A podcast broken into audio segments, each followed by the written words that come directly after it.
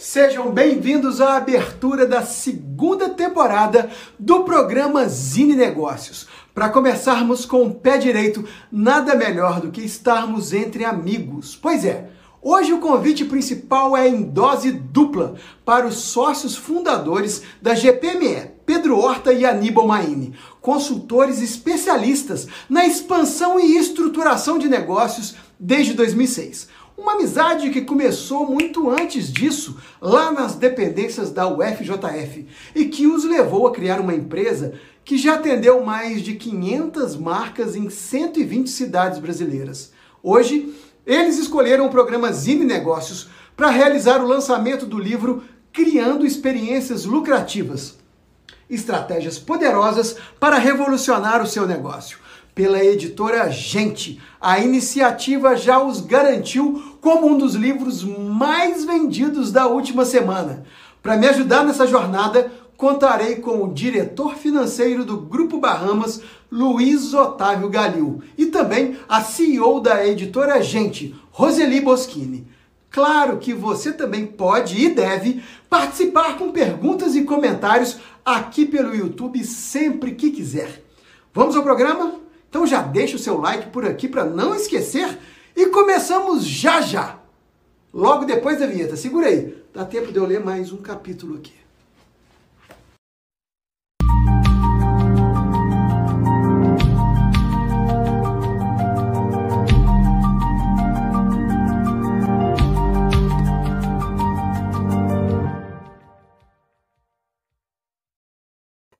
É isso aí, agora começamos em definitivo programa Zine Negócios e uma noite para lá de especial. Afinal de contas, não é toda edição do nosso programa, do nosso encontro, que a gente tem um lançamento de livro e livro sobre empreendedorismo. E a gente vai entender um pouco mais chamando aqui para nossa arena digital os responsáveis por essa obra. Chega mais Pedro, chega mais Aníbal Maine. Sejam muito bem-vindos. Olá, Alexandre, boa noite. boa noite. Tudo bem? Tudo ótimo. Quero saber o seguinte, gente. É, depois de tantos anos à frente de uma consultoria, agora vocês viraram também escritores. Isso é em definitivo? É definitivo, Bill? É, a gente gostou da ideia. Tudo no início era só aventura, mas agora ficou sério e a gente gostou. Já tem, já tem ideia aí engatilhada para sair mais coisa nova em breve. E uma das coisas mais bacanas que deu para ver nesse prefácio, que aliás, como o próprio Pedro escreveu, não é nada fácil, é, é um livro extremamente contemporâneo, né? Ele, ele foi escrito, foi o que, Pedro? É, abril do ano passado? 15 de abril a gente começou essa aventura aí. Na verdade, eu fiz um prefácio no qual eu convidava o Bill, meu sócio, para escrever um livro nas madrugadas de pandemia, onde a gente não conseguia dormir, atendia clientes desesperados a madrugada inteira, e sobrou aquele tempinho entre um gole de uísque e outro para manter acordado, para escrever e rabiscar umas páginas. O Bill gostou da ideia. Quando o Bill gosta da ideia, geralmente eu embarco, entendeu? Aí eu mandei, ele gostou, a gente tocou. E no final ele faz um pós-fácil agradecendo o convite, que foi muito bacana. Um pós-fácil, tem o pré-fácil e o pós-fácil. É isso aí. Não é comum, mas no nosso tem. É, muito bem, muito bem. É, deixa eu chamar para cá os meus é, luxuosos colegas e ajudantes que vão, me, vão colaborar comigo nessa sabatina. E o livro de vocês, Criando Experiências Lucrativas, é pela editora Gente. E hoje a gente tem a honra de receber aqui a CEO da editora, a Roseli Boschini. Seja bem-vinda, tá, Roseli? Muito obrigada, boa noite. Que delícia estar aqui, viu? Boa noite. Tá friozinho em Sampa também? Como é que tá? Tá, aqui tá frio. Aqui não tem jeito, né? A gente aqui no o, o, o incomum é fazer sol, calor, viu? Mas só faz sol, calor segunda-feira. Sábado e domingo chove. É isso aí. E aproveitar também para compor aqui a nossa arena digital para sabatinar Pedro e Aníbal, Luiz Otávio Galil, diretor financeiro do Grupo Bahamas. Tudo bem, Luiz Otávio? O microfone. Obrigado, tudo ótimo, seu Zine. Boa noite, Pedro. Boa noite, Aníbal. Boa noite, Roseli. Boa noite, é, Luiz. Boa noite, Luiz. Obrigado. Espero que a gente tenha uma noite de, de muito aprendizado aí com vocês. Muito obrigado aí pelo, pelo livro autografado. Já comecei a ler. Tem um escopo bastante interessante. E eu tenho certeza que esse vai ser o primeiro de outros, porque assunto não falta, não é mesmo? Verdade. É isso aí. É, dando início à nossa sabatina aqui, é, tem um, um, uma frase bem peculiar no livro que ela me chamou muita atenção e eu gostaria que vocês falassem um pouco a respeito. É, eu cresci ouvindo entre meus familiares que possuem algum tipo de comércio que amigos, amigos, negócios à parte. No livro de vocês traz o amigos, amigos, negócios faz parte. Pedro, o que você tem a me dizer a respeito dessa frase? Pois é, eu falo isso na, na, na, introdução dele também. A gente tem a péssima mania de misturar os nossos clientes e ficar amigo deles. E isso nos faz sofrer demais, porque qualquer coisa que os atinge acaba atingindo a gente de uma forma pessoal também. É, é muito bom, né, isso do, do, ponto de vista da quantidade de amigos que a gente faz. Acho que é a principal coleção que eu e o Bill sabemos fazer na vida é, são amigos, né? Mas a gente sofre bastante. Essa pandemia tirou as nossas noites de sono, talvez até mais do que as noites de sono dos clientes que nos ligavam. Acho que depois eles dormiam e a gente não.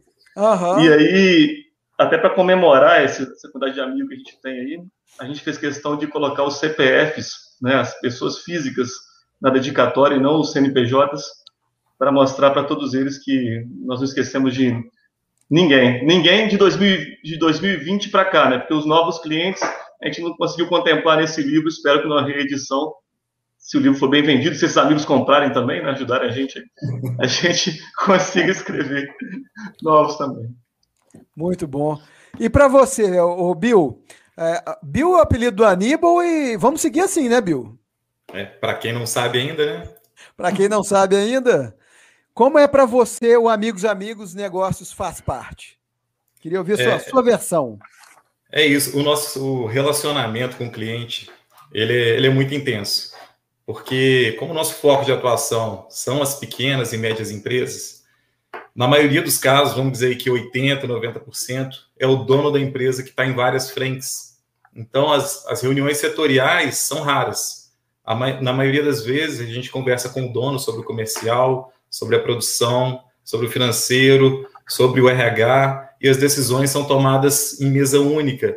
E acaba que com essa com esse relacionamento, com essa interação, a gente vive realmente o problema e divide com ele. E essa divisão de problemas não acaba ali naquela mesa.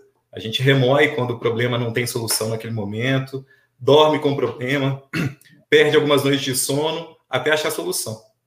Aí quando a solução está encaminhada, dá aquele alívio e a gente sabe que ali tem uma empresa caminhando para o rumo certo e um sócio por trás também seguindo um caminho de felicidade. Ô, Roseli, eu gostaria agora de iniciar a nossa rodada de perguntas, saber o que você gostaria de interrogar esses dois jovens aqui, que são os novos escritores da editora Gente. É, bom, esse livro foi escrito em plena pandemia, então é, é, e, e, sensibilizou muito a editora gente quando a gente viu esse livro por conta de é, deles terem essa doação. É, esse livro ele é direcionado para pequenas e médias em, em, é, empreendedores, né? É, me, partindo da, da que, que, nessa pandemia o que mais precisava era fazer os, os negócios sobreviverem, né? E, e, o, e o duro que o pessoal, principalmente pequeno e médio, não tinha a, as estratégias corretas, né? E aí vocês lançaram, é, é, é, vocês trouxeram à tona a metodologia de vocês, é, que utilizam a, é, é, coisas muito precisas, que principalmente nessa pandemia precisou muito, foi, foi necessário, né? Que é essa metodologia poli. Conta para mim, para nós, para todo mundo ouvir, o que, que é essa metodologia de vocês? Quem vai? É você, Os dois. Eu faço a introdução, então, e você entra na teoria. O Apoli surgiu é, a partir de um defeito. A gente criou a empresa né, no, no momento em que existia uma, uma oportunidade para a gente atuar. E aí a gente foi enfrentando dificuldades de atuação, justamente porque cada caso era um caso, e o que a gente aplicava em um cliente normalmente não funcionava no outro. E a gente tinha até um, um erro de visão, até da nossa própria essência, apesar, apesar da gente ter nascido com a intenção de resolver problemas, promover a lucratividade dos negócios, tinha momentos que a gente deparava com, com o projeto e falava, pô, isso não está legal, está tá faltando alguma coisa aqui. E aí a gente viu que o, nossa, que o nosso objetivo principal era maximizar resultado.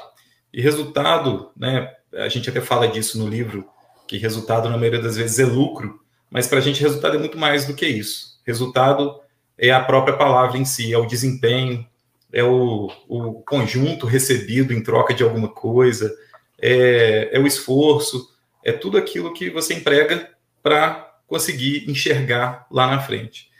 E quando a gente viu isso, a gente começou a, a criar o método. Pô, peraí, já que a gente precisa gerar o resultado, vamos entender quais são as, as ocorrências que estão na maioria dos clientes, onde que trava determinado projeto, onde estão as maiores dificuldades. E aí, com o tempo, a gente foi formatando isso e criando a Poli, que é composta por quatro matrizes. Acho que o Pedro pode detalhar melhor. É, vamos lá.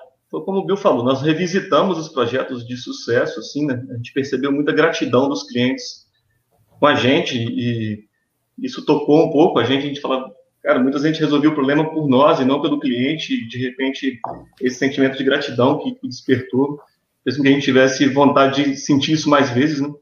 Então a gente revisitou tudo que dava certo e jogou fora tudo que dava errado fomos vendo o que estava na moda, né? ou seja, o que, que repetia com sucesso os resultados, e fomos montando e chegamos a quatro matrizes, que na verdade eram três, e os nossos consultores atuais nos ajudaram a formatar a quarta matriz também. Então, a gente fala que o Poli é um modelo aberto, onde nós estamos dispostos a receber todo e qualquer conhecimento novo que maximize resultados de empresas. Então, ele vai se modificando ao longo do tempo, vai ganhando novas nomenclaturas também. Mas o Poli, a sigla em si, né, o APOLI, a gente fala das duas formas aqui dentro, é produto, operação, liquidez e expansão. A gente acredita que um produto de sucesso é aquele que promove o um encaixe perfeito entre a necessidade do mercado, aquilo que você se propõe sinceramente a fazer, mas que gere resultado para todos. Um bom produto ninguém paga a conta, né? a gente costuma dizer, é uma troca que todo mundo sai satisfeito. E um bom produto precisa de uma boa operação para que ele seja repetido várias vezes e que gere resultado uma operação enxuta que replique um bom produto. A gente fala que não existe mais cada um no seu quadrado, as empresas são redondas hoje, as operações são sinérgicas, e é isso que vai garantir que um produto atenda ao mercado, né, ao marketing, mas que atenda também à produção e que gera dinheiro para o financeiro e felicidade para o recurso humano, né? Então, no fim das contas, a operação tem que estar casada com o produto.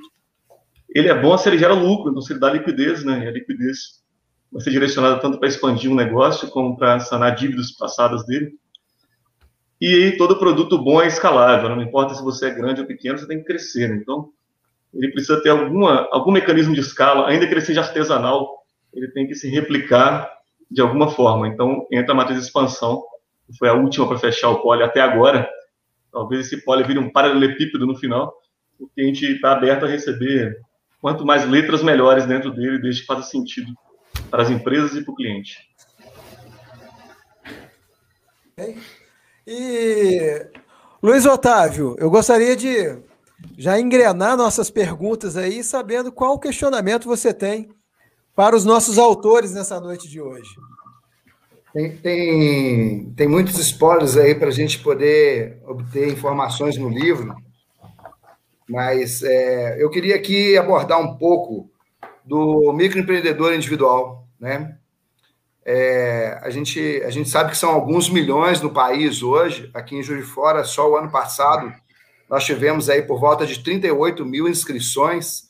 É um público é, que, que entendeu, num primeiro momento, as vantagens do MEI, mas o que a gente vem percebendo ao longo do tempo que eles não estão com aquela educação financeira que o MEI proporciona, as vantagens que ele tem. E a gente vê muita gente pelo meio do caminho, até não pagando, né? É uma, uma mensalidade relativamente baixa, de hoje aproximadamente 55 reais, e que lhe dá todos os direitos de, de, um, de uma pessoa aí de, né, seguros, uma espécie de seguro-desemprego, enfim, tudo que essa rede proporciona, é, tanto na saúde quanto em algumas outras características. E, e, assim, no mais às vezes ele até esquece que ele é MEI, ele, ele não presta conta, ele não faz a declaração, e é uma metodologia assim bastante simplista do ponto de vista de você cumprir as obrigações com o fisco, né?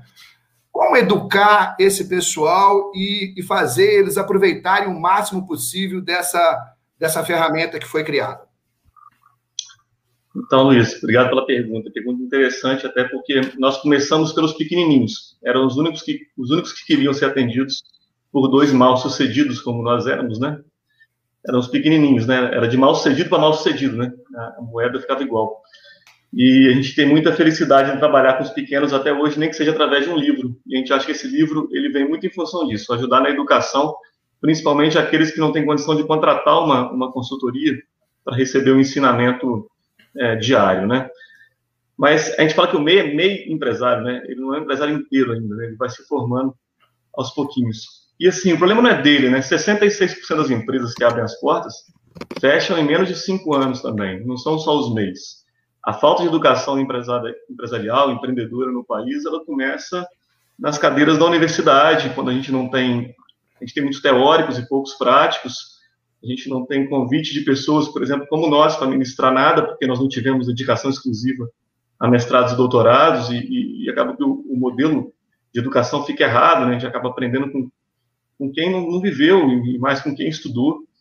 E isso, isso desde na faculdade, você imagina o MEI que começou sozinho, de forma informal, né? na raça e na coragem, então essa estatística acaba pegando ele também, e tem mais MEIs dando errado do que dando certo, assim como tem mais grandes empresários dando errado do que dando certo também. E a palavra você já falou aí, a palavra é educação, é a busca do conhecimento, que eu acho que esse ambiente online, o infoproduto, ele, ele nos possibilita, né, possibilita com lives desse tipo aqui, com iniciativas como essa do Zine, que qualquer pessoa pode acessar gratuitamente e absorver um pouco de conhecimento, mas acima de tudo com força de vontade. A gente brinca que brasileiro é empresário é igual jogador de futebol, né? aprende a driblar muito rápido, mas taticamente ele ainda depende de, muito, de muita coisa, né? É um excelente driblador, um excelente empreendedor, mas um péssimo empresário, né?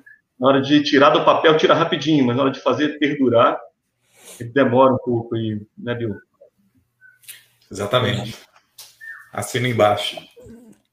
E cabe além... Aí, cabe aí um, um, um, um livro menor, um, um capítulo à parte para esse público tão carente de informação, né?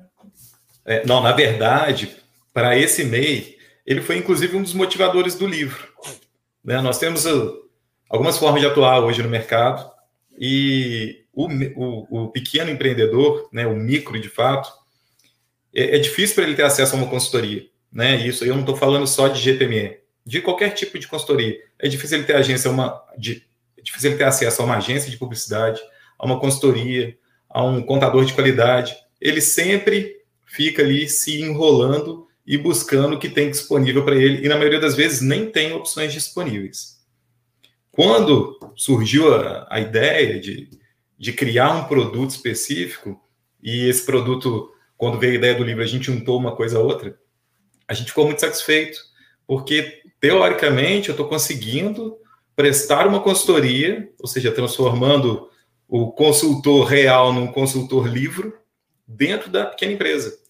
E, e o livro não vale só para a empresa, ele vale também para a vida pessoal. Né? Empreender não é só dentro de dentro da, da indústria, do, do comércio, do serviço. Empreender é em casa, administrar as contas, é ter planos para o futuro, é fazer a própria casa crescer, é fazer a família crescer. Isso tudo é, são empreendimentos, são formas diferentes de empreender. Então, eu acho que um capítulo à parte é, é pouco. Acho que o conjunto completo do livro consegue levar esse conhecimento bem amarrado do início ao fim para quem precisa entender desde a concepção né, do ideal de vida ou de negócio até no fechamento lá da expansão, como continuar, como administrar esse, esse lucro, seja ele financeiro, desempenho ou só um indicador, independente da forma que for enxergado. Só completando aqui, ô, Luiz, é, a gente pega esse livro e a gente coloca exemplos muito, muito didáticos para que todo mundo consiga ter acesso a ele. A gente poderia usar várias startups, empresas de base tecnológicas, né, softwares, SaaS, mas a gente pega o cara do cachorro-quente para usar como exemplo, para que fique acessível. É, a gente pega exemplos do Ronaldinho Gaúcho, do Ayrton Senna, para que as pessoas consigam fazer metáforas aí e ver a sua realidade e desmistificar um pouco os termos em inglês, né? Porque parece que a gestão moderna só, só pode vir do Vale do Silício. Se não vier de lá, não, não serve. Então a gente pegou aquelas coisas boas que o Vale do Silício nos trouxe, deu uma traduzida para o mercado aqui, porque muito antes do Vale do Silício, muitas das teorias já existiam. E aí, quando elas ganham um certo nome em inglês, um certo charme, parece que ela fica mais poderosa. Mas, no fim das contas, é, é tudo a mesma coisa, né? É, é oriundo dos mesmos pensadores, né? O, o, empreendedor ele é observado e aí surgem os livros, não é o contrário, surgem os livros e vêm os empreendedores. Perfeito. E algo que também é muito importante para os dias de hoje é a gente ter a mente sã no corpo são. E quem entende de corpo são, eu vou chamar aqui para fazer uma pergunta para nós. Vem cá, Elisa. E a pergunta que não quer calar: o que é essa experiência lucrativa que dá nome ao livro? Lógico, eu vivo essa experiência com vocês, mas gostaria que vocês trouxessem isso aqui para quem ainda não conhece essa experiência. É, Elisa, não, perdão, são Salida. É, por gentileza, eu quero saber de vocês aí é, a resposta para Salisa, nossa convidada especial de hoje. Bacana, Salisa, entrar. Então, quer ir, Pedro? Vai lá, você, a, a Salisa vai ficar até brava se for eu no, no primeiro. Então vamos lá, o que, que é a experiência lucrativa? É, primeiro, o, o, criando, né? Ele vem da ideia de realmente desenvolver, de tirar do zero alguma coisa, que está muito associado ao, ao empreendedorismo, que é um tema principal. A experiência é um conjunto, né? A gente, é, quando a gente fala de vender um produto ou vender um serviço, não é simplesmente entregar um pacote para alguém ou simplesmente executar uma linha de processo para alguém. Vai muito além disso. A experiência é desde o momento em que o cliente percebe, até o momento que ele enxerga, até o momento que ele sente aquele produto, ele pega, ele utiliza, e aquilo tem realmente uma função na vida dele. Pensando aí em consumidor final, mas se eu for levar para o lado empresarial também, no mercado B2B, vai dar na mesma. É como o cliente usa aquilo. Ou seja, qual a função que aquele produto, aquele serviço tem na vida dele. Então, isso tudo é experiência. Ou seja, um conjunto de, de vários benefícios, atributos, em que o, o cliente consegue analisar.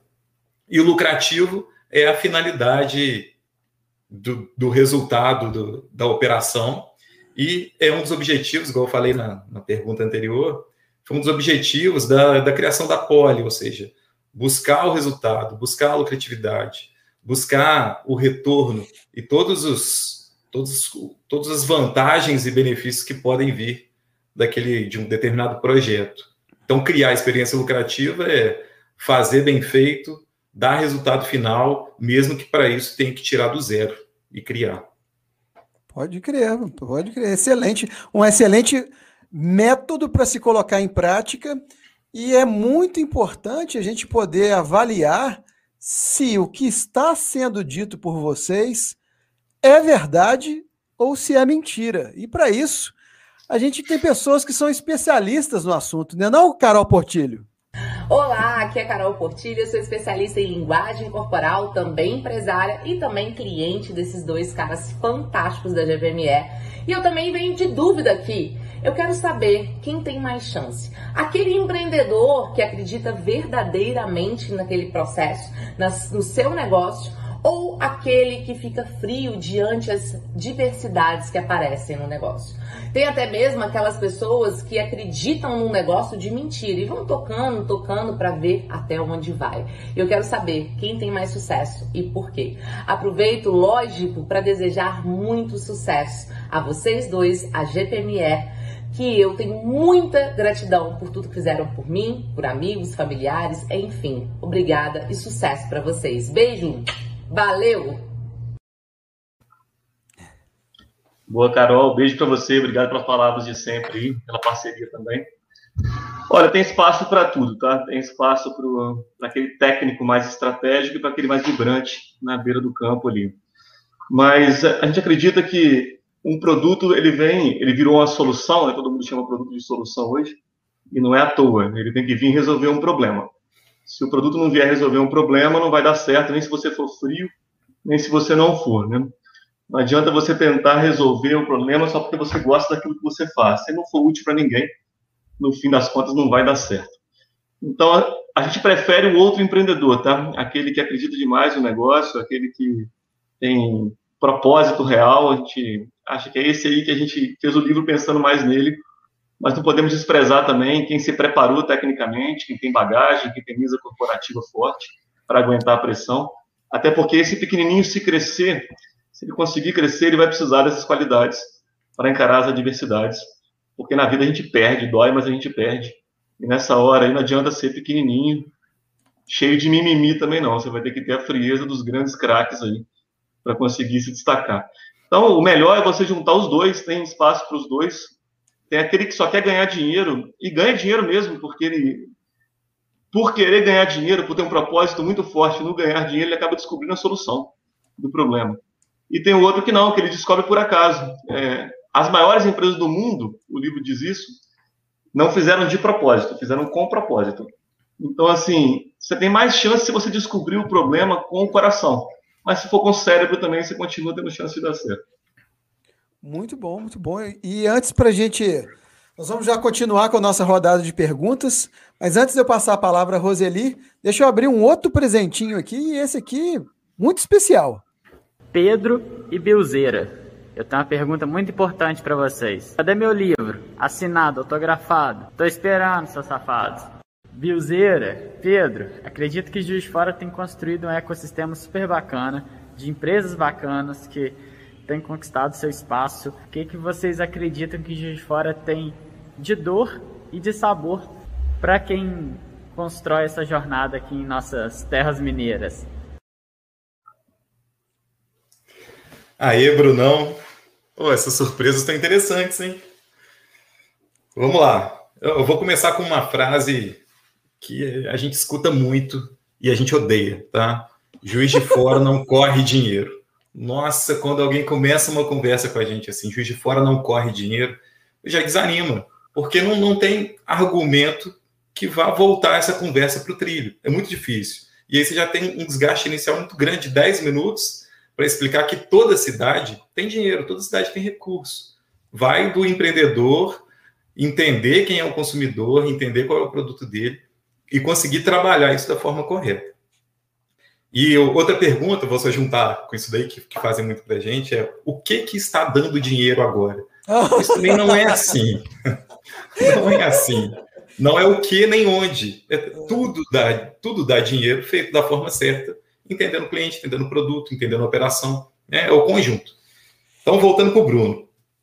Pô, o que, que Juiz de Fora tem de bom? Juiz de Fora tem tudo que outra cidade, qualquer outra cidade tem em escalas menores, tá? Mas para você começar um projeto gigante, primeiro você tem que ser pequeno. Então, de toda forma, você precisa ter um mercado teste, você precisa gerar sua estrutura, você precisa construir, embasar, solidificar aquilo e fazer aquilo gerar o mínimo retorno possível. E se você é muito bom e o mercado de Juiz de Fora passa a ser pequeno para você, você tem que estar entre os, os tops do país e Juiz de Fora passa a ser pequeno, aí tudo bem, você vai para um plano de expansão. Mas isso aconteceria em qualquer, qualquer cidade. Né? O, o, país hoje ele tem pouquíssimas cidades com mais de um milhão de habitantes. Não sei o número exato, mas são poucas. Então, Juiz de Fora está entre uma cidade de porte considerável em território nacional. E o que que, que, que eu vejo assim de particularidades? O que, que tem de bom aqui? Pô, eu acho que a, o nosso mercado varejista é muito interessante. Né? O público consumidor ele vai realmente às ruas. Você vê com o próprio fechamento e reabertura dos, do comércio. A reabertura é sempre muito boa na semana seguinte. A gente vê a população indo para a rua, e aí sem questões é, políticas ou científicas, é, pensando só em varejo, em funcionamento de vendas, a coisa acontece.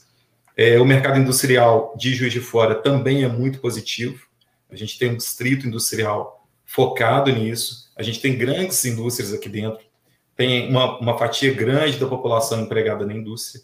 E a própria Chico Rei, do Bruno, que fez a pergunta, é uma empresa hoje de um porte considerável, não só na cidade, mas no país. E ela continua hospedada em Juiz de Fora, usando grande parte da mão de obra daqui, seja mão de obra técnica, mão de obra de desenvolvimento tecnológico, a mão de obra da confecção e ainda a mão de obra de TI, a mão de obra de marketing, tem grande parte do time que é daqui. Então, se Juiz de Fora é uma cidade com grande potencial, eu respondo que sim. E não me façam mais a, a pergunta, se, a pergunta não, a afirmação de que Juiz de Fora não corre dinheiro. Muito bem, está combinado desde já e decretado de uma vez. Roseli, eu gostaria de saber se você tem mais alguma pergunta para os nossos meninos. Tenho sim. Eles falam muito de desenvolver soluções de problemas. É, isso passa pela, pela conexão com, com esse cliente, não, não passa? Me, me, me falem um pouco nessa, nessa, nesse novo mundo de conectividade, cada vez mais ah, mesmo da forma digital, a gente está cada vez mais próximo do nosso cliente. Me falem um pouco disso. É isso mesmo. Na verdade, assim, o problema ele existe, né? É, quando a gente tromba num problema, é, se ele for problema de mais gente, você pode virar um grande empreendedor. Se ele for problema só seu, aí o problema é seu, né? Você não vai fazer nada com isso. Então, nós estamos falando aqui de problemas coletivos, né? E só voltando à pergunta do Bill, né, se Juiz de Fora tiver muito problema, comemora, tá? Tem muita oportunidade, então, para resolver o problema de Juiz de Fora. E o cliente, o cliente é isso aí, né? Nós somos um time onde nós, consultores, somos os técnicos e o cliente é o craque, né? É ele que bota a bola para dentro, foi ele que começou tudo. É ele que é o camisa 10, o 9, é ele que joga a bola para dentro do gol. No máximo que a gente tem para agregar aí são táticas, ferramentas, técnicas e um pouco de vivência, experiência de campeonatos vencidos e perdidos, para que ele possa, com o talento dele, vencer, né? É, o mérito é sempre do empreendedor né? e ele que começou tudo. E a gente está aqui só para potencializar esse talento empreendedor.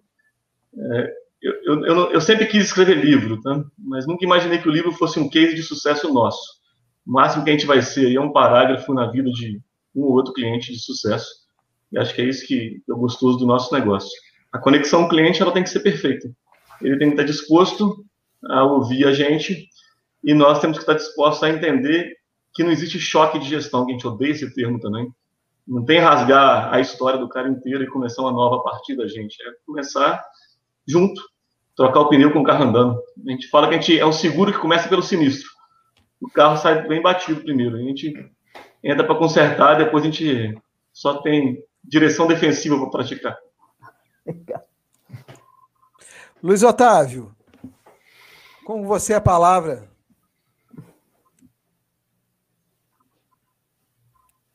O microfone.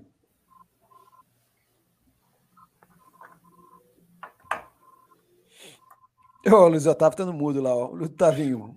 Luiz falhou de novo. Aí, aí, aí, aí. Hoje sou eu, né, Alexandre? Estou com essa ferramenta aqui. Aproveitando um pouco aí dessa veia que a Roseli trouxe e entrando um pouco no dia a dia dos clientes de vocês aí, é, na minha experiência profissional aí, a gente percebe assim uma grande dificuldade é, dos empreendedores, dos colaboradores, das pessoas em si em, em colocar alguma ideia no papel, em escrever um plano de ação detalhado, em rodar o PDCA. Na experiência de vocês, o quanto isso é realmente importante de escrever ou não, e deixa tudo para o empreendedor resolver e está tudo na cabeça dele? É, boa. Tem até uma, uma piada que a gente fez bastante, que é normalmente o empreendedor precisa tirar a ideia do papel. E quando a gente resolveu escrever o livro, a gente fez o contrário, a gente colocou a ideia no papel.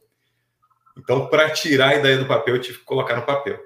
E, e a gente vê o seguinte: é, tirar do papel não é simplesmente é, fingir que fez ou testar mal feito, não é fazer. E, e essa palavra fazer tem muito a ver com a minha fala anterior do empreendedorismo em casa, é, no trabalho, na família. Fazer realmente criar o plano, independente de onde você vai aplicar. E, e plano não é plano de negócios necessariamente, não tem que ter 120 páginas. Plano é talvez um guardanapo, como o Pedro gosta, um guardanapo e uma caneta BIC, anotar os pontos principais que você pretende executar, ter a coragem e começar a fazer testes. Né? E testes não é fazer o primeiro teste e desistir, é programar o teste e fazer o teste completo mesmo. Né? Não, não existe montar a fábrica de bolo sem as pessoas comerem o bolo e falarem que o bolo é bom. Não existe montar academia de ginástica só porque o outro tem uma academia de ginástica. Você tem que saber proporcionar uma experiência de atividade física que realmente seja interessante que as pessoas gostem. Então, a, as coisas precisam acontecer é, no tempo certo. Né? E, e aquela frase de é, toda empresa grande já foi pequena um dia, ela é fundamental para quem está começando. Né? Você precisa primeiro colocar a coisa para atuar, mostrar que aquilo é bom, e se for bom de verdade, é, o tempo passa rápido e a gente consegue aí atingir escalas nada programadas naquele plano de ação, seja ele num guardanapo ou seja ele montado por uma consultoria especializada. Quer completar, Pedro, alguma coisa? Não quero só contar a história do guardanapo. Tá. É bom. Uma vez a gente estava na reunião com o Alexandre, que está aqui de maestro hoje, e eu peguei um guardanapo debaixo de um copo d'água dele, anotei uma tarefa para ele, enfiei no bolso da camisa dele, e falei, Alexandre, não esquece essa pauta aqui não, tá? Aí ele falou assim, ô Bill, como é que o seu sócio, cara, pega a minha caneta, o meu guardanapo, amassa o guardanapo e joga no meu bolso? E algum tempo depois, um mês, eu estava lendo um livro, e falei, Alexandre, olha que legal. Era uma página do livro do Steve Jobs em que dizia: uma ideia só é suficientemente boa se couber em um guardanapo. Eu mandei para ele: quando é do Steve Jobs, pode, né? O guardanapo não vale nada. É, e você lembra o que estava escrito nesse guardanapo? Lembro, não. Não? Não. Que não era importante pensar só na empresa, mas que eu também deveria pensar um pouco em mim. É isso aí. Que bom. É, é, não. E o mais legal é que, posteriormente, algum um mês, dois meses depois, é, eu fechei um dos meus maiores contratos com o Privilégio, que é uma grande casa noturna aqui de Juiz de Fora, e a proposta foi feita num guardanapo e colocada no bolso do Yuri. Muito bom. Mas aí você já tinha escutado esse papo de Steve Jobs. Só por isso que você fez. Validou. Ele vale, fez a validação ah, da ideia de Pedro. Horta. Entendi. E, e já que a gente está falando em validação, tem gente aqui também com dúvida. E é um cara que entende muito de muitas coisas, inclusive de comida japonesa. Olá, Alexandre. Obrigado pelo convite. Pedrão, Bill, prazer estar aqui com vocês. A minha pergunta está relacionada com um fato que aconteceu esses dias. Um casal de amigos que está começando um negócio, começando a crescer e se reestruturar, a gente conversando e eu falei da GPME para eles. Eles conhecem o trabalho de vocês e aí a reação foi de que a GPME não é para eles. Né? Nossa, a GPME só atende clientes grandes e eu argumentei na hora, né? Eu falei que grandes clientes atuais da GPME é, já foram clientes pequenos. Né? É o exemplo do Japa Temac, por exemplo. E aí a minha pergunta tem a, está associada a isso, né? É, que tipo de empresa pode procurar a GPME hoje é, para ser atendida? Quem é o público da GPME atualmente? Grande abraço para vocês, parabéns pelo livro, sucesso demais. Breno Neder, meu amigo do peito, um dos caras mais corajosos da história da GPME, junto com o sócio dele, Felipe Falcão, um beijão para ele também. Esses caras pivotaram a vida numa mesa de bar, numa conversa nossa. Eles toparam um desafio aí, construíram, com certeza, a maior empresa do segmento deles na Zona da Mata, e quem sabe em breve nacionalmente. E é um amigo também, demais. Bom, a GPME, o nome dela, é, deixa claro que nós somos gestão de pequena e média empresa. Então, a gente trabalha com pequenas e médias como foco principal nos nossos produtos aí. Só que nós temos um carinho incrível pelos pequenininhos, porque nós começamos por eles, e a gente vira e mexe tenta criar produtos alternativos que entregue alguma experiência lucrativa para esses pequenininhos. Então, a gente tem recortes de projeto que são mais pontuais e que acabam com um nível de imersão, densidade de projeto menor, mas já entrega boas soluções aí para os pequenos. E a gente sempre quis fazer algo maior, a gente tem engavetado aqui, vai sair do papel um dia, é, uma escola de negócios, não sei se digital, presencial ou híbrida, mas a gente tem esse sonho e vai realizar, se Deus quiser. E chegou agora aí o livro, né? O livro está aí para isso também, para dar acesso a esses pequenos, como, como o Bill falou. Nós somos inquietos com os pequenos, porque eles vão ser grandes. Eles vão ser grandes e não tem nada melhor do que ver um Japa Temaki desabrochar e lembrar de quando ele era pequenininho e o tamanho que ele ficou hoje, que é sensacional. Beijo para você, viu, Breno? Chique demais. E vocês estão achando que esses presentinhos acabaram? Não acabaram, não. A gente tem mais surpresas por aqui, ó. Vamos ver um grande amigo também, em comum, e que tem uma pergunta bem interessante para vocês. Diego Long. Boa noite, Pedro Bill, meus amigos consultores. É uma honra estar presente neste livro é, e nessa noite eu queria fazer a vocês uma pergunta. É preciso estar pronto para empreender? Diegão, oh, será quantas pessoas ainda tem isso daí, hein? Só surpresa boa. Você não contou essa parte pra gente, não. Diegão, vamos lá. Pronto não existe, não. Essa palavra pronto, ela, é, é, é ela depende de muita coisa. Estar pronto, é, acho que a primeira qualidade e característica para isso é ter a vontade e a coragem. Isso daí já torna uma pessoa pronta. Porque o restante, né, voltando lá para o início da conversa, quando a gente falou do MEI, do, da educação financeira e tudo, ninguém nasce com isso. Não tem jeito. Não tem como você ter um embasamento é, completo, você ter cursos, você ter livros já lidos, e aí você se sentir pronto para conseguir executar alguma coisa. Não existe, senão você vai ficar naquela de só consumir o conteúdo, só consumir o conhecimento e nunca vai colocar em prática. E aí não existe, entra naquele ciclo. Aquele ciclo que é, você não consegue transformar a ideia em algo prático. Ficam só ideias, né? Você vira aquele tio é, que queria ter feito um monte de coisa e que critica tudo que todo mundo faz, mas na verdade não, não saiu nada do papel para ele. Então, ocupar esse lugar não é legal. Muito bem. Roseli, é, o que, que levou você é, a abrir as portas para esses dois mineiros que chegaram aí com um livro debaixo dos braços, criado em meio à pandemia, em um momento tão difícil para tantas pessoas? É, como foi esse momento? Qual a sua recordação do primeiro momento que você tem contato com a obra do Pedro Horta e do Aníbal Maene?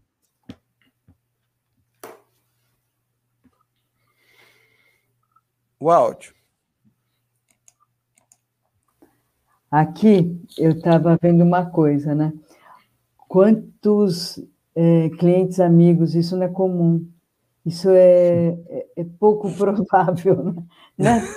Vamos combinar é muito pouco provável, é, não, não, pelo, não pelo trabalho de vocês, mas porque a gente a gente está num mundo muito ingrato, sabe? Assim, e por mais que a gente faça, é, nunca está bom, né? Então, é, primeiro que assim, é, vocês, dois, vocês dois são muito transparentes. E tem uma coisa que é, é importante, é essa coisa de praticar o bem, de, de, de vocês pra, é, quererem é, o tempo todo impactar muita gente, sabe? Através do, do trabalho de vocês. Então, putz, isso é fantástico, isso é único, né? E, e, e isso, isso deu, deu para a gente uma, uma garantia que não ia ser só um livro, porque lá na editora Gente, a gente não quer é, livro de oportunidade, mas a gente quer autor que queira carreira de autor, porque a gente sabe que essa pessoa tem um compromisso maior, um compromisso que não para em, em, em, em você fazer um, um, um, trabalho, finalizar e, e, e, e não dar continuidade, né?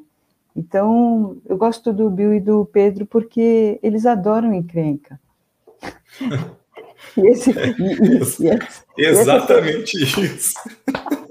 Essa, essa certeza Definiu de bem. encrenca, ele vai fazer deles assim o, o tempo todo, cada vez mais fazendo amigos, amigos que foram é, trabalhados por eles, né? Então, parabéns, Pedro, parabéns, Bill.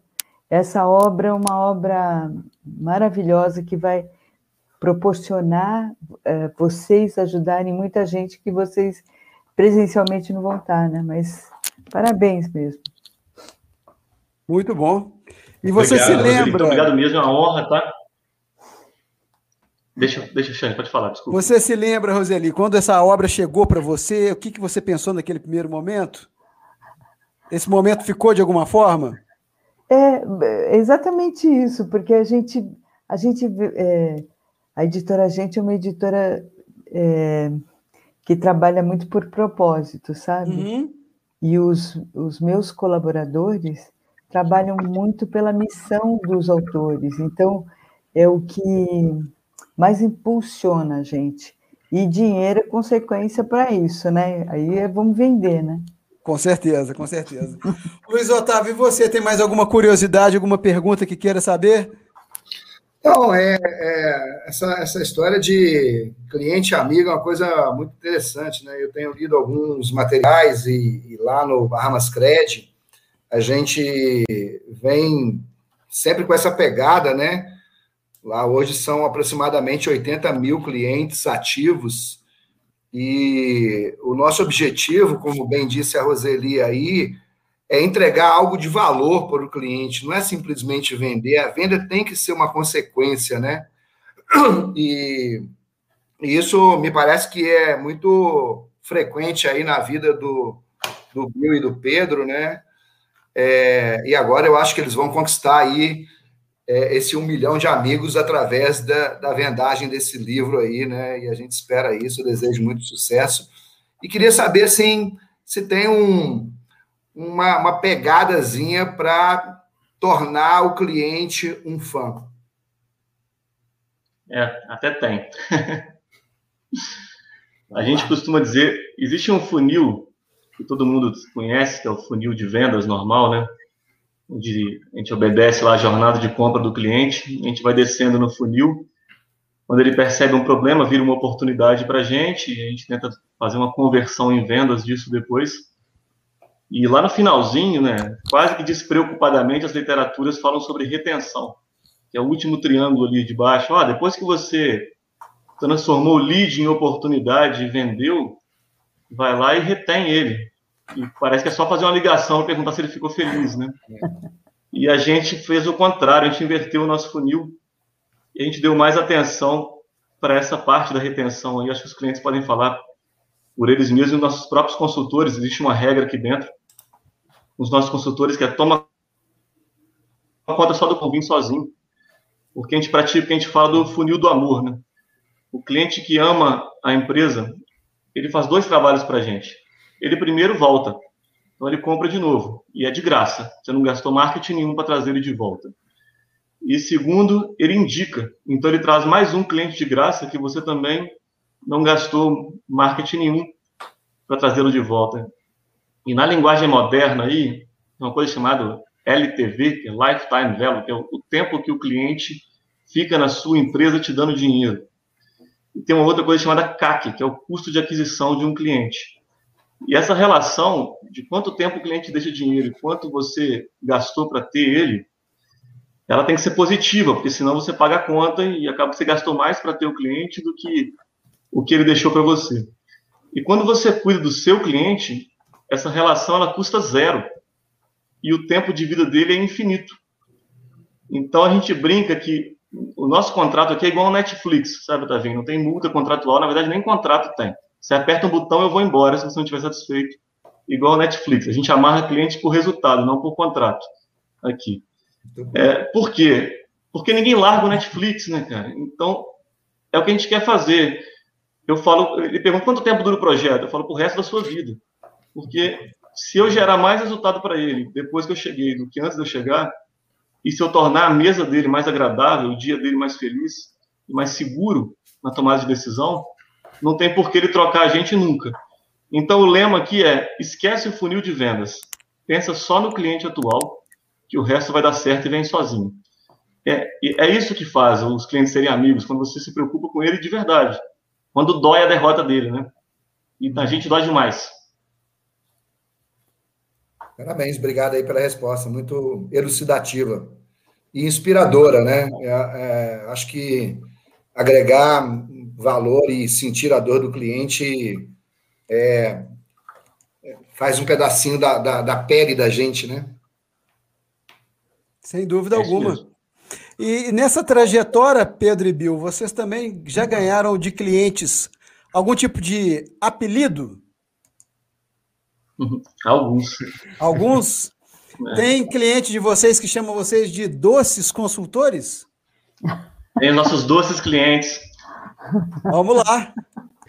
Olá, pessoal dos Zine Negócios. Olá, nossos doces consultores. Eu quero saber de vocês qual que é o ponto-chave que uma empresa tem que se atentar na hora de criar experiências para os seus clientes. Vamos lá. Essa é essa é a maga da experiência. Claudinha, Flavinha, Paulo e Renata, um time muito forte. Eles são demais, esse time é demais. É, a Relicária é a Starbucks brasileira, e quem tem que ficar feliz com isso é a Starbucks. Eles são incrivelmente criativos, eles cativam clientes, eles até erram também, porque foi feito para vender para 100 pessoas, eles vendem para mil. Então, de vez em quando eles erram aí, mas sempre tentando encantar. Eu acho que a experiência é, é isso aí que eles sabem fazer sempre, né? Preocupar primeiro com a felicidade de quem está comprando, depois se você está ganhando dinheiro ou não, porque adequar orçamento é fácil quando o cliente está satisfeito. Agora, adequar produto de cliente insatisfeito é mais complicadinho. Mandar um beijo para esse quarteto fantástico aí. Empresa top, em breve, mega nacional aí. É, essa pergunta podia ser invertida, né? A gente tinha que fazer essa pergunta para a Claudinha, né? Ela entende de experiência. Ela é a professora, né? E a relação de vocês com os clientes é tão boa que muitas das histórias foram, inclusive, parar aqui no livro, né? Sim. Temos e tem uma história aí. que começou em Itamaraty de Minas. Começou. Então vamos ver o que, que esse rapaz tem para nos perguntar aqui. Uma pergunta muito, muito inteligente, inclusive. Grande Alexandre, tudo bem?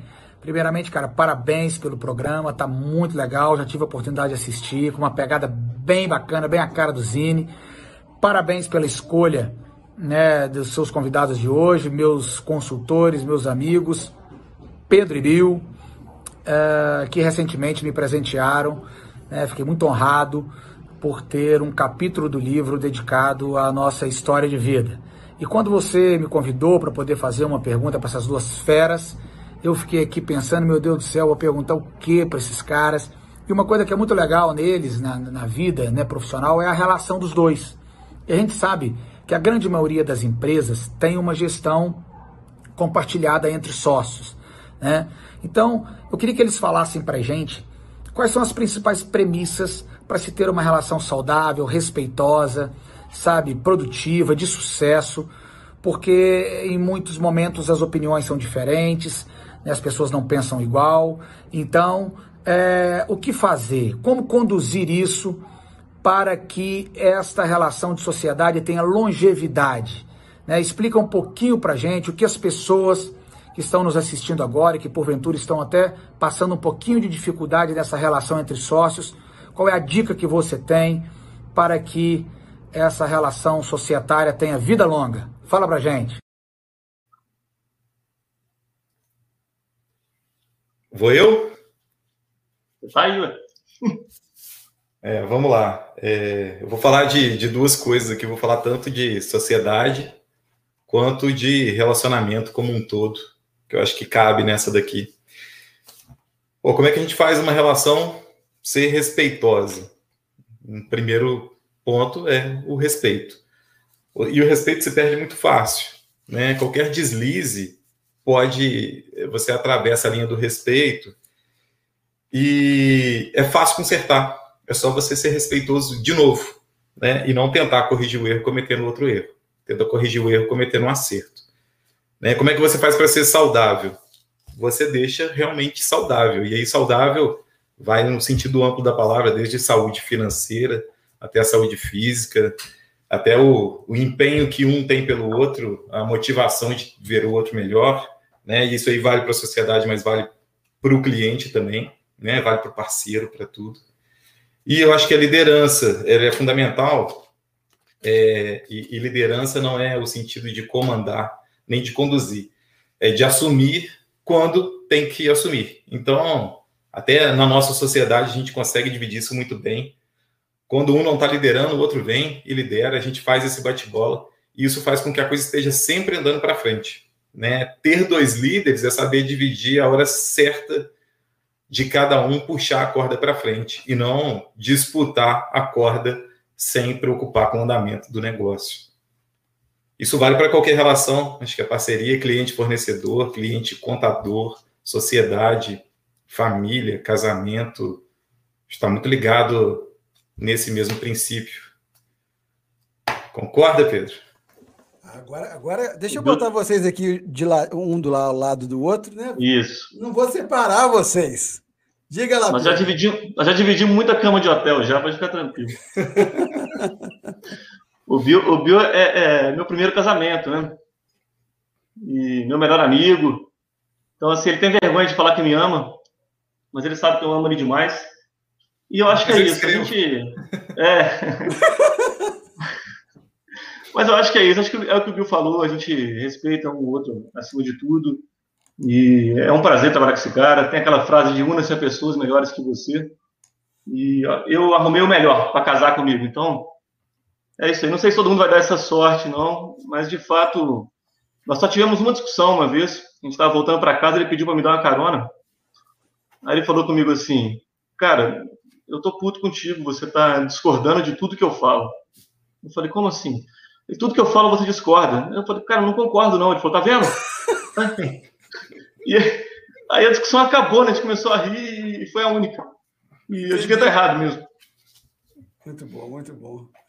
E eu tenho mais ainda algum, algumas presentes guardados na manga aqui.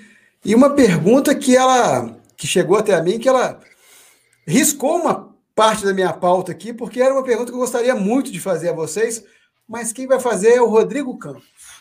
Fala Pedro, fala Bill primeiro lugar, parabéns aí pelo lançamento do livro. Muito ansioso para fazer a leitura aqui. Em segundo lugar, aproveitando o espaço dado pelo Zine, é, eu que sou cliente de vocês em duas empresas de segmentos diferentes, gostaria de fazer uma pergunta bem simples. Como que vocês conseguem entrar de uma forma tão intensa em clientes de segmentos tão diferentes e com demandas tão particulares? como foi no meu caso nas duas em que nós trabalhamos, uma delas inclusive com uma demanda que vocês ainda não tinham realizado alguns anos atrás e que quando realizaram, realizaram de forma brilhante. Então é isso. Um abraço para vocês. Grande Araújo. Gente boa demais, amigo do peito também. Tá quase um arquivo confidencial do Faustão isso. É, vamos lá. Teve um dia que eu saí daqui de Juiz de Fora, eu passei numa fábrica, no Levi Gasparian, e ela transformava polietileno em sacola plástica. Então ela pegava lá o polietileno daquela comprava da Braskem, colocava numa extrusora, mandava com uma rebobinadeira, depois com uma impressora, depois com uma cortadeira, ia para uma expedição e ela entregava a sacola da Centauro, da Renner, etc. E terminei o dia na maior rede de depilação do Brasil, das, das minhas amigas que com certeza estão aqui. E a gente estava revisando a tabela de preço no final do dia. E eu falei com elas, comecei a rir, elas perguntavam por que eu estava rindo, e eu falei que eu comecei o dia transformando polietileno em sacola plástica e estou terminando o dia precificando a depilação de anos. Então, é isso, a gente tem que primeiro admitir que a gente não sabe nada sobre o segmento, pegar, tratar o projeto como uma página em branco e investigar. O consultor, primeiro, ele é um pesquisador, depois um facilitador e só depois um agente de mudança. Se ele tentar chegar, chegar chegando, mudando tudo, não vai dar certo. Ele não vai ser aceito na maioria das empresas que tem uma cultura. Então, primeiro a gente pesquisa, a gente entende, pesquisa cliente, pesquisa mercado, fornecedor, pesquisa operação, mas pesquisa principalmente a alma e a atmosfera daquilo que a gente está vivendo. Cria um processo mental, que hoje a gente já tem mais bem definido, né?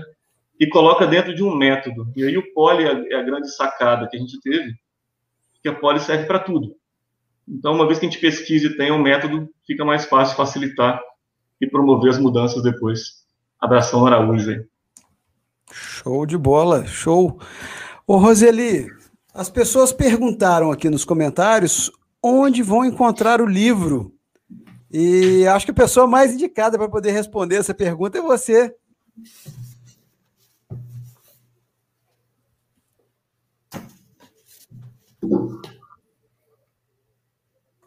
Eu, eu, eu tenho certeza que nas livrarias, nas, nas leituras principalmente, que é a região de Minas, né?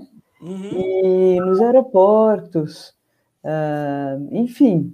Agora, qualquer coisa, por favor, entra no site da, da editora Gente, que a gente também tem e-commerce. Excelente. E também tem a versão on, é, digital para poder ler em Kindles, em Isso, digital tem readers. Tem uma página linda na Amazon, na Amazon, né? Massa, massa demais. Roseli, quer fazer mais uma pergunta para os nossos meninos? Fique à vontade. Você sabe que eu vou perguntar um, um negócio para eles, que eu, a gente é movido a isso, né? É, é diferente quando uma empresa foi criada com propósito do que uma que foi criada por conveniência. Não é, Pedro e Bill? Sim, com certeza. É, eu acho que se a gente for pensar um pouco na história da GPME, só deu certo porque tinha propósito. Né? E ter propósito não é só ter objetivo, ter meta, ter plano. Né? Claro que isso é importante para fazer a coisa sair do papel, mas o propósito ele vai muito além disso. Né? Ele não é só um caminho, é como esse caminho vai ser, é como vai ser o destino, é desenhar esse destino da forma certa, é fazer esse caminho ser divertido, é, é fazer com que cada passo, cada ação do dia a dia esteja alinhado com esse propósito. E quando a gente é, começou a criar o, o método Poli, tem uma parte que é dentro do produto em que a gente analisa se o cliente tem propósito ou não. Quando ele não tem, não tem como criar. Propósito não é criado por fora. Não tem como contratar uma agência, contratar um marqueteiro, um consultor para criar propósito. Isso não existe. Mas, nesse ponto da poli, a gente discute internamente como despertar o cliente a fazer com que ele encontre o seu propósito. E a gente consegue na maioria dos casos. Já tiveram alguns casos da gente não conseguir, da gente tentar por um lado, por outro, e aí a gente conclui é, que o negócio está com um propósito falho ou que realmente não tem propósito. E, e existe, esses, existem esses casos. Mas, é, pelo que a gente tem de experiência, as primeiras alfinetadas, o propósito aparece. Só faltava o empresário entender que ele se embasou naquilo, ou ele lembrar da essência que começou a ser construída lá de trás, ou simplesmente dar ferramentas para ele consiga enxergar aquilo desenhado e amarrado de uma forma mais é, concisa, né? Muito bem, Obrigada. muito bem. Luiz Otávio, e você está pensativo aí, essa cachola tem pergunta. Tem, sempre tem, sempre tem pergunta. É, é, eu vou trazer uma linha aqui um pouco. É, é, a gente percebe na fala do, do Bill e do Pedro, né, no semblante, no jeito de tratar, nos depoimentos que foram dados aqui, é, pessoas do bem, primeiramente, e pessoas de família, né, assim, que consideram a família sempre como um, uma entidade importante, né, e é assim que tem que ser mesmo, na minha opinião também, né? É, e aí, é, é, o dia a dia do empresário, principalmente do pequeno, né? Ele, ele acaba vivendo a empresa dele 24 horas, sábado, domingo. Como vocês dois que trabalharam aí algumas madrugadas conseguem equilibrar o tempo, a jornada de trabalho, a vida social, a família, e como é que vocês veem isso como um, um ampliar da qualidade de vida desse empreendedor? Excelente pergunta. É, excelente mesmo. Até porque, por trabalharmos com pequenas e médias, né, a gente se depara também com empresas familiares. É, e a gente pensa muito nisso, né, porque ah, tem a família do Pedro, tem a família do Bill, e nós temos que conciliar tudo isso. E é mérito das famílias, na maior parte das vezes, né, aturar porque é difícil não misturar, né? Como a gente leva para o lado pessoal, é, não tem como separar, tirar o chapéu de, de, de fantasia de, de, de, empreendedor e entrar com a fantasia de pai de família em casa depois. É isso tudo que a família recebe de carga positiva e negativa, né? E a gente tem que tentar mostrar que ah, a gente está levando o, o nosso melhor, o melhor que a gente pode dar naquele momento ali. E muitas vezes a gente tem que abrir mão da nossa para cuidar de alguém, mas alguém está sempre fazendo isso por nós também, né? A gente muitas vezes não dá valor a isso, de que é o Uber que está nos carregando, o, o caixa do supermercado que está nos atendendo de madrugada, e o Alexandre Zini, que está deixando a família dele agora para fazer a live comigo, a Roseli, que tem os compromissos dela aí, o Luiz Otávio, que tem os dele também, já trabalhou o dia inteiro, e ainda tem tempo de estar aqui disponível para participar de um projeto que teoricamente é meu, né? E, e, então é um pouco disso, né? A gente entender que o mundo é uma grande família, tá todo mundo sempre abrindo mão de alguma coisa. A pandemia deveria ter mostrado mais isso para o ser humano aí, né? Talvez nem todos tenham percebido a dependência que nós temos uns dos outros, mas é uma cadeia. É uma cadeia, tem que equilibrar mesmo, porque tem hora que você dá mais importância para a família de outras pessoas que a sua, e isso vai te prejudicar de alguma forma. Mas não tem segredo, não, Luiz. O segredo é fazer é, como você mesmo disse aí, pelo bem, né? Não, ser, não fazer por egoísmo, querendo tudo para você e nada para ninguém, né? Vamos colocar assim.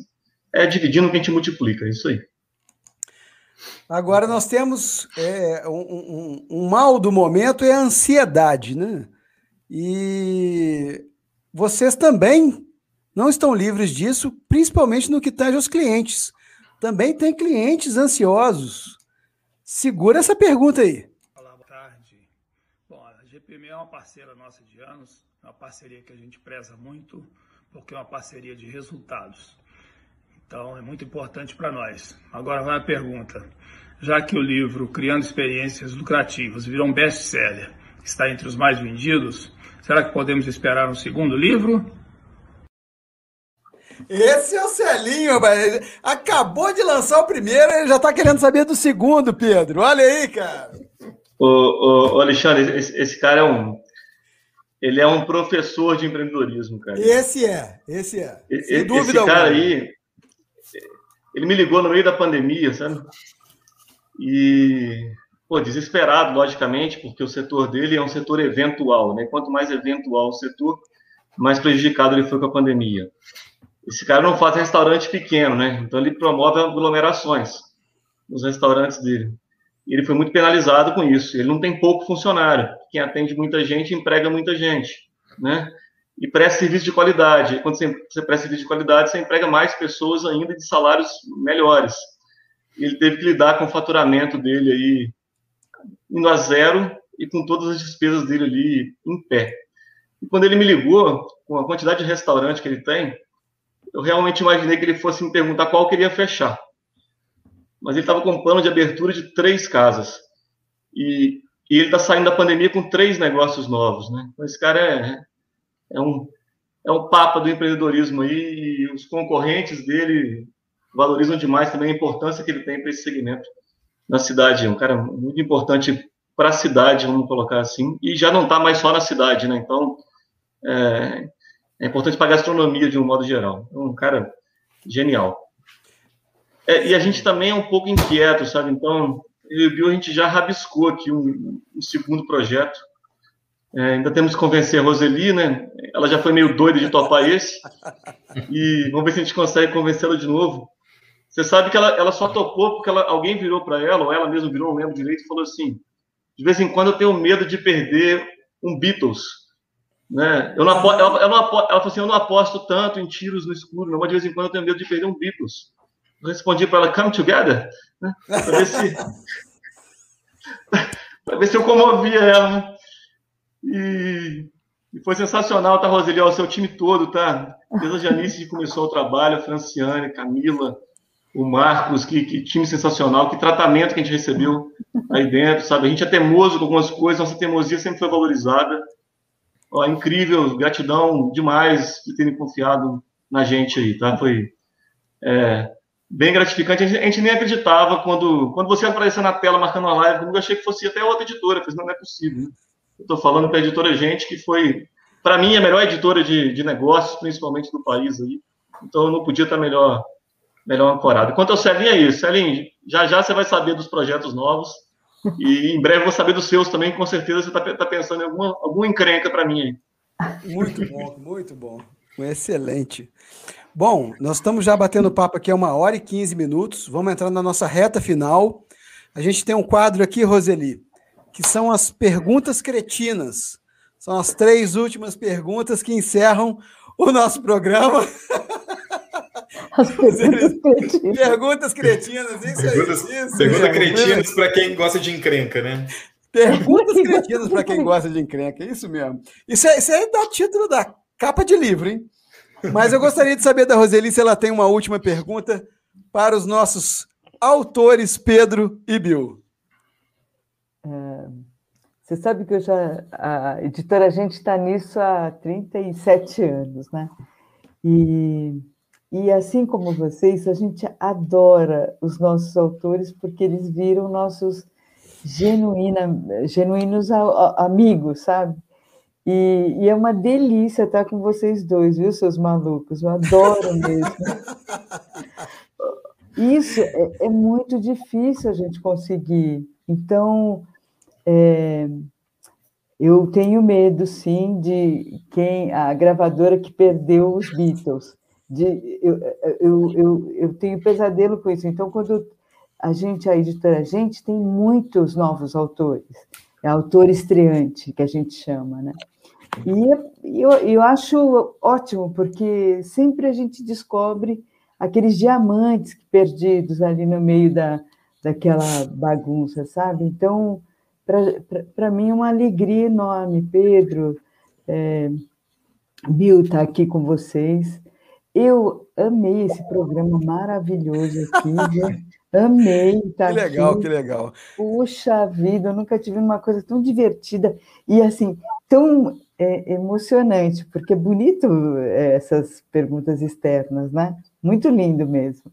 Bacana. E, e eu vou, e assim, todo mundo já falou tudo, a amizade é, bonita que vocês dois têm, mas eu fiquei tão. É, porque tudo começou com uma banda de rock, né? você sabe que o, o Roberto, meu irmão, ele, é, Roberto Neshik, ele resgatou, depois de muitos anos, a banda de rock dele, viu? Então, é, agora que vocês têm mais experiência com consultoria, com casos perdidos, quem sabe, né? Vocês retomam a banda de rock. Agora que inventaram o Pro Tools, né, Roseli? Que dá pra... Quem sabe agora pode fazer sucesso também. É. Carisma não falta. Carisma não falta. É. A banda saiu do, dos palcos, mas ela ainda existe. Ah, a então... gente ainda, ainda brinca de ser músico. o, o, mais divertido é que as músicas também eram autorais. A gente tinha essa cara de pau. E qual que era o nome da banda? Qual é o nome da banda? Bala 12. Bala 12. Que isso, hein, cara? Sugestivo, hein? Sugestivo. É, era ele, era inspirado nele. A gente não tinha dinheiro para comprar um Ballantines na época, isso era meio que o sonho. era o propósito. Bala 12, Ballantines 12. Muito bom, muito bom. Luiz Otávio, antes da gente partir para a reta final das perguntas cretinas e da nossa foto, é, gostaria de saber se a Roseli está dando pala, cara. Ô, Roseli, você está aberto aqui para a editora Gente, você fica à vontade, tá? Pode sugerir, fica à vontade. a casa é sua também. Que bom, que bom. Tavinho, fala para nós. Alguma última pergunta? Não, não tenho pergunta. É, é, queria parabenizar aí Pedro e Aníbal pelo, pelo lançamento do livro. Também é, parabenizar a Roseli por ter ancorado esse projeto, que certamente é um sucesso. Foi muito bom estar aqui com vocês, conhecer vocês dois, o jeito simples de vocês lidar com, com os clientes, com as pessoas, com as respostas, é, respostas sinceras, né, bem à vontade. Então, parabéns aí, obrigado por ter proporcionado esse, esse momento aqui nessa live de hoje. Sensacional. Obrigado, Tavinho. E não acabou, não, galera. Apertem os cintos, porque finalmente com vocês. Segura! Perguntas cretinas, vamos lá. Deixa eu colocar. A primeira é para mim, né? Falhou. Você está no centro da tela, né? Tá falhado. Não se falha mais nisso. Qual o maior erro que você cometeu à frente da empresa e como lidou com ele? Nossa, mas foram, foram muitos. Foram muitos. Nós começamos essa empresa muito, muito jovens, né? Mas, assim, eu acho que o erro que todo empresário comete aí no, ao longo da trajetória, principalmente quando ele tem algumas vitórias, é um pouco da síndrome de Midas, né? De que achar que vai colocar a mão em tudo e tudo vai dar certo e que pode resolver qualquer problema com a expertise que já tem. E nós montamos a empresa, o nosso slogan era administração inteligente, o que já era bem prepotente, o julgar que a gente era mais inteligente que as outras pessoas, e no fundo a gente achava isso mesmo. E essa prepotência foi, foi importante para a gente começar, porque nos deu autoconfiança de tentar desbravar um mercado onde ninguém queria comprar, ninguém queria comprar uma consultoria, ainda mais de dois caras que não têm nenhum histórico, nem portfólio pra, e nem riqueza para oferecer. Então, foi necessário que a gente se vestisse de alguma autoridade, que na época a gente nem tinha, só tinha boa vontade mesmo, e um pouco dessa inteligência aí. Isso nos fez começar, mas também nos fez errar demais. A gente, nós nos enfiamos em projetos que não deram certo, tomamos decisões precipitadas, brigamos muito em mesa pela imaturidade também, abrimos novos negócios, quebramos, vendemos uns e enfim, tudo hoje muito divertido de contar, mas na época nem tanto, nem tanto de viver.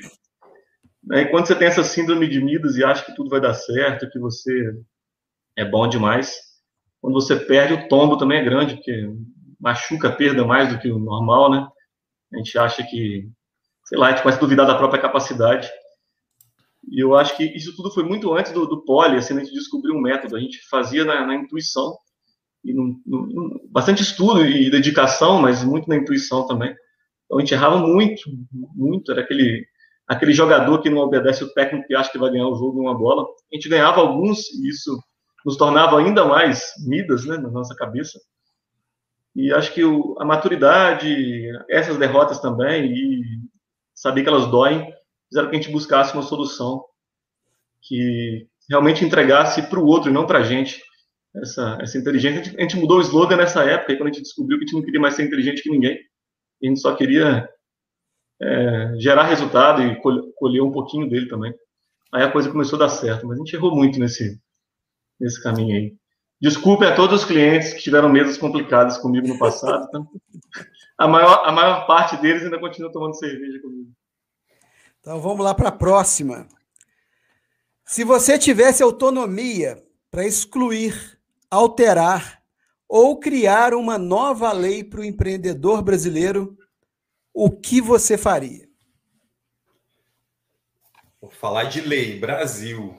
no meio de pandemia, é polêmica essa resposta. Não, é cretina. É ah, cretinice. Cretina e polêmica, né? E vai dar encrenca, com certeza. E vai dar encrenca. Eu vou tentar. Estou arrumando então... cliente para vocês. eu vou tentar é, não ser polêmico. Pô, se eu perguntasse isso para os meus clientes, eu tenho certeza que todos falariam é, reduzir carga tributária. E, e, é um caminho, tá? Mas não é bem assim. Não é só reduzindo carga tributária que você aumenta a lucratividade, tá? Tem várias. Acho que a, a minoria dos nossos projetos hoje é, apresentam certo grau de inviabilidade em função tributária. Mas tem um ponto aí que, que é a CLT. Para mim, a CLT seria uma mudança assim bem interessante para incentivar o empreendedorismo. Porque montar uma empresa exige muita coragem. A gente falou sobre isso aqui hoje, né? Tirar do papel, colocar o plano.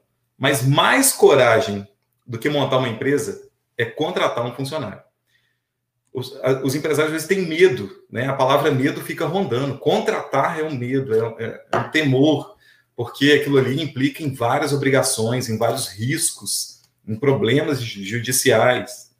E o segundo maior problema é demitir. Ou seja, já é difícil contratar. Demitir é mais difícil ainda. Todo mundo tem medo do que aquela demissão pode ocorrer, pode ocasionar. Então, se existisse é, é, se existissem flexibilizações e maior liberdade das duas partes, eu tenho certeza que os acordos seriam melhores. Porque quanto mais o governo tenta é, melhorar para um lado, mais ele ingessa a relação. Porque cria-se mais uma lei para proteger o outro lado. E aí eu não estou falando sobre o lado do empregador ou sobre do empre... o lado do empregado, estou falando da relação como um todo. Quanto mais leis forem criadas para proteger um lado, mais engessada fica a relação. E quem paga a conta no final é a população como um todo. É o empresário que perde um pedaço e é o funcionário que perde um pedaço para pagar toda a burocracia gerada por essa lei. Então, na minha visão, eu mudaria. E não é pouco, não, eu mudaria o conceito quase inteiro da CLT. Não tem um plano pronto, mas eu mudaria bastante coisa. Bacana, bacana.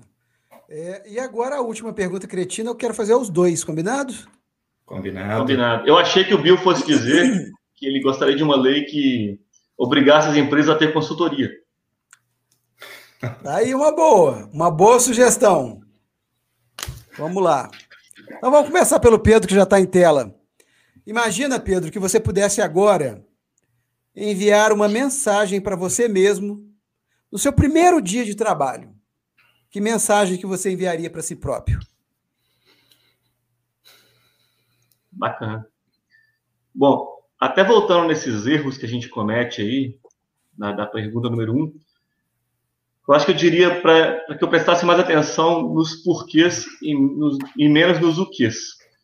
A gente se preocupa muito com o que, que vai fazer para resolver, o que, que vai fazer da vida, o que, que vai o que, que vai fazer a gente feliz, mas é são os porquês que dizem isso, né? Por que, que meu produto existe? Por que, que a minha empresa nasceu? Por que, que eu estou fazendo isso da minha vida? Por que, que eu estou tomando essa atitude? Toda empresa nasce com uma razão social, não é à toa, né? Razão social não é um pedaço de papel. A primeira frase de um pedaço de papel. Razão social é o motivo pelo qual você existe para a sociedade, né? Toda empresa tem. E a gente demorou a encontrar isso na nossa empresa, quando a gente era a tal administração inteligente. E quando nós encontramos, o universo nos respondeu positivamente. Então, acho que quando a gente pergunta primeiro por quê e depois o que, a coisa dá mais certo, assim. Pelo menos é isso que a gente fala hoje. Nós temos um produto aqui que é para criação de novas empresas, que é o G-Start, né? E que a gente invalida muito mais negócios do que a gente valida, simplesmente porque a maior parte deles são inviáveis mesmo. As estatísticas não me deixam mentir. Mas muitas delas faltam o porquê. Por que você está fazendo isso? E é isso. Acho que se eu pudesse enviar uma só, agora de bate-pronto, eu enviaria essa daí. Bill, é com você. Que mensagem, qual é o SMS que você enviaria para você mesmo no seu primeiro dia de trabalho? Teria que ser SMS mesmo, né? Claro. Em 2000 e alguma coisa, né? É, podendo enviar hoje, eu, eu falaria da, da história da estrada e do destino. Eu mandaria alguma é coisa assim. Eu mandaria alguma coisa assim, é, preste mais atenção é, durante o caminho e não foque tanto no destino. Apesar da gente ter falado a noite inteira aqui sobre resultado, sobre objetivo e essência, mas eu, o tempo todo, é, pelo menos na minha fala aqui, eu tentei mostrar que é um conjunto, não é um ponto final no, no fim de uma reta. É um caminho completo. E esse caminho, ele vai durar por quanto tempo você quiser. Então, prolongar o caminho, é, em vários momentos, é mais interessante do que criar um atalho. Então, prestar atenção durante o caminho. Durante o caminho tem é, montanhas, tem paisagens, tem vento, tem muita coisa boa para aproveitar. E se você ficar pensando só no destino, o destino começa a ficar chato, porque você chega. E aí você tem que criar um novo destino. É bom criar novos destinos? Sim. Mas se a estrada for sempre chata, ah, o dia a dia vai ser sempre chato. E isso acho que tem muito a ver com o que a gente vive aqui na GPME, com o que a gente vive dentro do cliente, é, com os caminhos que a gente constrói junto para o cliente e até em alguns destinos que a gente inventa. Mas a gente inventa não só para chegar lá, para percorrer o caminho junto. Sensacional, sensacional. Fiz uma pergunta, ganhei uma, um meio, um, um, um, modo de vida, né? Um... que isso? É, é sensacional. É uma consultoria, Alexandre. É, é isso, exatamente. E antes da gente terminar, gente, é, é, vamos aqui, tem, tem, mensagens interessantes chegando. Ó. O Gildo Júnior falou que já que ele não ganhou o livro, que ele vai comprar com o cartão Bahamas Credit dele. tá? E o Danilo está lembrando para o Gildo que o livro está em promoção no site da Livraria Leitura. Tá? Só até hoje. Só até hoje. Então, assim que acabar a nossa transmissão aqui, você pode aproveitar, dar um pulinho lá. E também o seguinte: tá rolando sorteio de livro no Instagram do Zine Negócios. Então é só passar a seguir o nosso Instagram, arroba Zine Negócios, para participar do nosso sorteio por lá. O, o Breno está aqui, ó, falando sobre aproveitar a jornada, é isso aí. E a Elisângela Gonçalves também falou que vocês são terapeutas, né?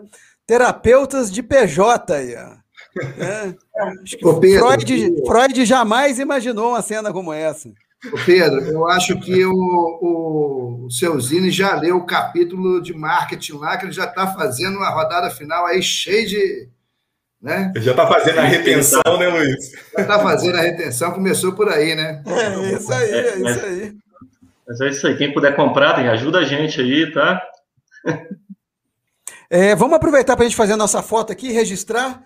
Normalmente, Roseli, a gente tem aqui no Zine Cultural, na épocas pré-pandêmicas, é, a nossa tag, que é a logomarca que está aqui atrás de mim, ela foi amplamente fotografada nas mãos dos nossos usuários e também já, já foi empunhada por gente muito importante, como Gilberto Gil, Maurício de Souza, entre outros. Mas hoje é o Livro Mania. Aqui, ó, quem tiver com seu exemplar em mãos aí, ó, para a gente poder fazer a foto. Deixa eu achar o print screen, que eu nunca lembro onde ele está. Ah, Roseli, não contava com essa, hein? então vamos lá, um, dois e. Pronto, está feita a nossa foto. Vou encaminhar para vocês. E eu não posso terminar essa live sem escutar a nossa audiência. Afinal de contas, tudo que acontece aqui é feito com e para eles. E o que a audiência está pedindo é a declaração de amor de Bill para Pedro. Por favor, vou botar apenas os dois em tela, para não atrapalhar o momento. Eu esperei a vida toda por isso. E fique à vontade. Ai, brincadeira, hein? Ô, Pedrinho, eu nunca falei que te amo, não. Eu só escrevi isso. Mas você mora no meu coração. Isso não é, é muito, te amo. É muito. É, calma, vou chegar lá, senão acaba é muito bom poder ter é, você como, como mentor, como consultor, como sócio. A gente divide muitas coisas juntos. A gente divide o dia, o carro, a cama do hotel, em alguns momentos. A gente divide o computador, as mensagens, o e-mail, é tudo muito compartilhado o tempo todo e a gente sabe muito da, da dor do outro a gente sabe da, das alegrias do outro e a gente tá, tenta tá sempre se antecipando antes que o outro venha falar ou criticar alguma coisa, para não só para evitar um problema, mas principalmente para poder ajudar antecipadamente. Então, pô, obrigado por tudo que a gente construiu junto e obrigado por tudo que a gente vai construir daqui para frente. Eu acho que a gente tem muito caminho ainda, com muita montanha, paisagem e arvorezinha para a gente admirar. Te amo. Finalmente. Presente. Num dia tão importante quanto hoje, a gente celebrar o amor, independente da forma, formato, independente da, da de onde queiram colocá-lo, é importantíssimo. Então. Eu ia falar isso agora. Hoje a gente não está falando só de empreendedorismo, a gente está falando de um amor entre diferentes, entre iguais, de diversas maneiras, um amor que passa pela empatia, simpatia, por tomar a dor do outro como se fosse nossa. E nisso vocês dois são campeões. Então deixa eu aproveitar o embalo. Pedro e Bill, eu amo vocês e não é de hoje. Então, muitíssimo obrigado pela, por aceitarem o meu convite, por estarem aqui hoje é, aproveitar e estender esse agradecimento e também essa declaração de amor aos amigos Luiz Otávio e agora Roseli, que é, torna-se agora parte da nossa comunidade Maníaca. Muitíssimo obrigado pela presença de vocês. Foi ótimo dividir esse momento aqui nessa noite de segunda-feira, 28 de junho de 2021, um dos anos é, a continuidade de um dos anos mais difíceis que nós já vivemos até aqui. Então, poxa, só tenho a agradecer a cada um de vocês. Roseli, muito obrigado pelo seu tempo, pela sua agenda. Luiz Otávio, muitíssimo obrigado. E com vocês as considerações finais de vocês, fiquem à vontade. Bom, eu queria só agradecer, tá, gente? Rapidinho também, que o tempo do shopping de todo mundo já está vencendo aí. É, agradecer o carinho do Zine Cultural com a gente, sempre aí, principalmente nesse, nesse período, como fizeram questão de fazer esse, esse evento, foi muito bacana. Agradecer a Roseli por ter topado essa loucura aí. Esses marinheiros de primeira viagem, muito bom, muito legal estar acompanhado dos melhores, e vocês são os melhores do que vocês fazem. Agradecer ao Luiz pelo carinho por conduzir as perguntas, pegou leve com a gente. Agradecer aos clientes, logicamente, né, sem eles não tem motivo nenhum para existir, as famílias também. A nossa família GPME também, a gente não faz nada sozinho, né? a gente tem um time muito qualificado aqui, e que sem eles não tinha nem pole, eles são formatadores disso tudo também. Agradecer as derrotas também, as derrotas fazem parte, as vitórias também, as derrotas ajudam a calejar. E é isso, é isso. Gratidão, só isso. O livro, ele é uma, o livro, ele pronto, ele é, a gente fica mais feliz do que quem vai ler, com certeza. Só de ter conseguido fazer ele, ver que tem tanta história boa que a gente conseguiu participar. Muito bem, muito bem. Bill, alguma consideração final? Fica à vontade. Tenho, com certeza. Pô, eu reforço a todos aí que o Pedro agradeceu, todos foram fundamentais. A editora, assim, a gente não sabia nada sobre o que é lançar um livro. A gente foi aprendendo tudo aos trancos e barrancos com muito apoio deles. E quando o livro chegou, foi o momento que, que bateu um, deu um choque de realidade, quando a gente pegou ele mesmo na mão, porque até então era mocap, eram arcs, e-mail, a gente não, não tinha ele físico, né? Coisas que a gente pode pegar tem um efeito né? no, no, meio de tanta tecnologia e pandemia, quando a gente pega alguma coisa física, o efeito é muito maior. E aí, quando eu peguei, deu o primeiro choque de realidade. E o segundo foi quando eu escrevia a dedicatória, que eu nem estava pensando nisso, né? Falei, pô, dedicatória? Como é que escreve? Como é, como é que eu vou fazer isso? Eu escrevo sobre o quê? E a primeira que eu escrevi foi para minha esposa. E foi muito legal. Quando eu escrevi, que eu vi, eu falei, caramba, é um livro mesmo. O livro é meu, tá, tá com meu nome, tem o meu texto. E isso para mim foi muito marcante. Então, obrigado a todos que fizeram isso acontecer, a, a todo mundo que está aqui mandando pergunta, mandando coraçãozinho. Para a gente isso é muito legal. A emoção é muito boa. Muito bom, muito bom. Roseli, alguma consideração final? Quer se despedir da nossa audiência? Fica à vontade.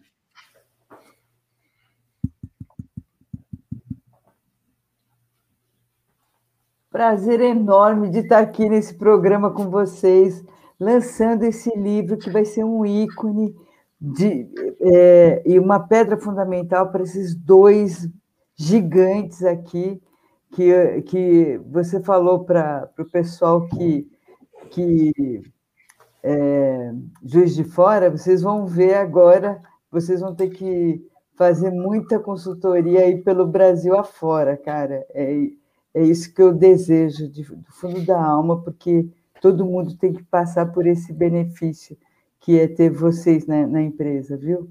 Muito legal mesmo. Uma honra, uma honra para a editora ter dois autores da, da, do calibre de vocês, viu? E, Zine, maravilha seu programa, me diverti muito. Muito obrigado, muito obrigado. Um beijo grande no seu coração e seja, seja sempre bem-vinda, Roseli. Obrigado, obrigado.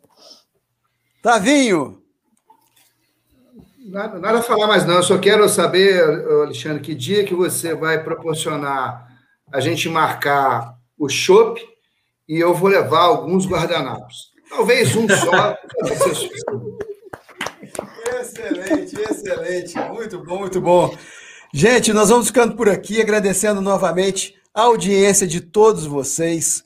É, todo e qualquer projeto que o Zine Cultural realiza ou se envolve, ele é feito sempre levando em conta a sua presença, a sua participação.